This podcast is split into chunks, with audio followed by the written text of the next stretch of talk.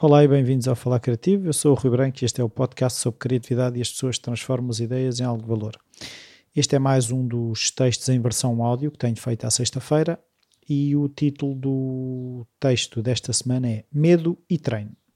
Denominado o teu medo deve ser, antes de banir o conseguirás. Yoda, Star Wars.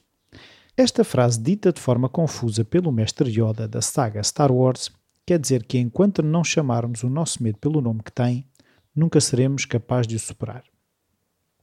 Temos resistência em admitir que temos medo, como se ao reconhecê-lo o estivéssemos a validar, a dar-lhe permissão para tomar conta de nós.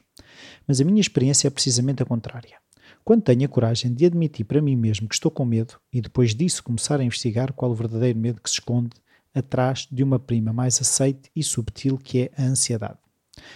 Há uns meses que estou a passar por uma situação algo complicada, a qual ainda não posso partilhar.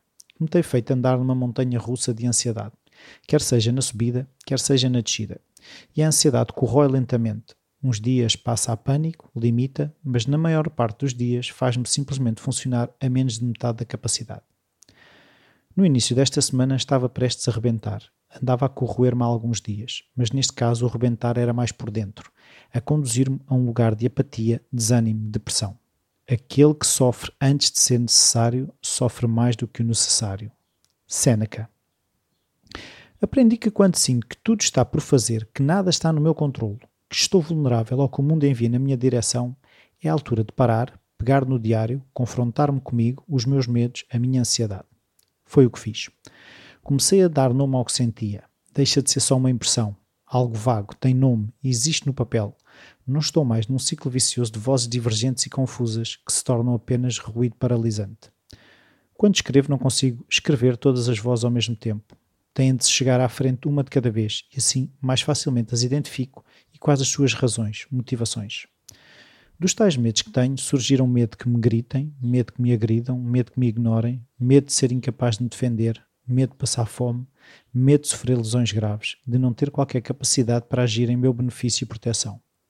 A pouco e pouco, ao ver esses medos alinhados a olhar para mim, comecei a dialogar com cada um, rebatendo os seus argumentos, dando exemplo de situações pelas quais já passei, em que reagi, que me defendi, que gritei de volta, que bati de volta, que simplesmente ignorei e segui a minha vida.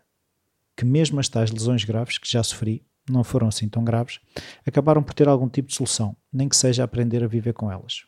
Comecei a fazer um inventário de todas as capacidades que tenho, de que forma as posso usar, de que forma posso pedir ajuda e até cheguei ao momento em que saí do buraco fechado em que só estou eu e os meus problemas e comecei a ver maneiras de ajudar outras pessoas.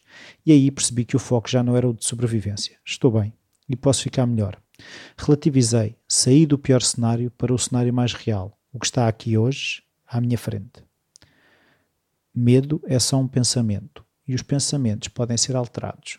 Josh Perry Todo este processo é agora mais simples porque não é a primeira vez que faço este exercício de escrever, de enfrentar crenças fantasmas, no fundo situações que deixam determinada impressão, mas que muitas das vezes deixam uma impressão muito mais negativa do que a realidade dos factos. A memória não é tanto um livro de registros, mas mais um comentário permanentemente atualizado. Repetição, treino.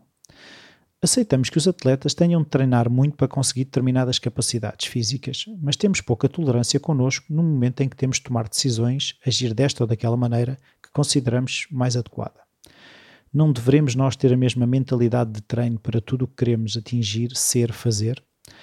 Há o exemplo mais que batido da criança que está a aprender a andar, que cada vez que cai não fica a pensar que nunca conseguirá andar.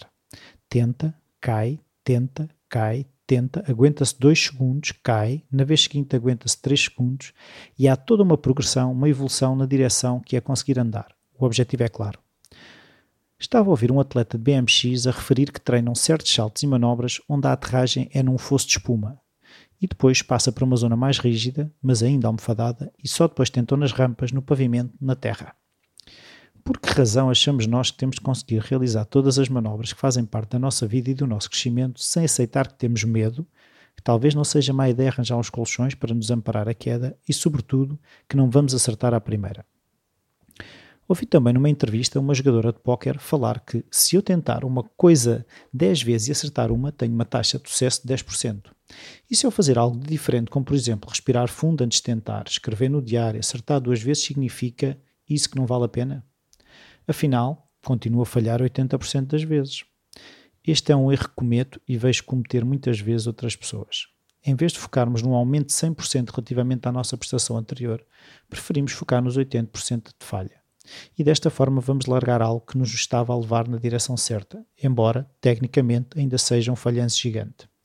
Será que os atletas de BMX tentam algo novo, caem, não voltam a tentar? Não me parece. Caso contrário, nunca os veríamos a fazer todas as manobras fantásticas que fazem. O que será preciso acontecer para nós passarmos a ter esta visão relativamente às nossas atitudes e comportamentos? Pessoas próximas de mim já me chamaram a atenção várias vezes, que não entendem porque me irrito, porque deprimo, se eu medito, escrevo num diário as minhas reflexões, como é que é possível eu ser permeável a tais comportamentos? Respondo-lhes quase sempre que se não o fizesse seria bem pior. A minha taxa de sucesso pode ter aumentado apenas 2 ou 3%, não sei.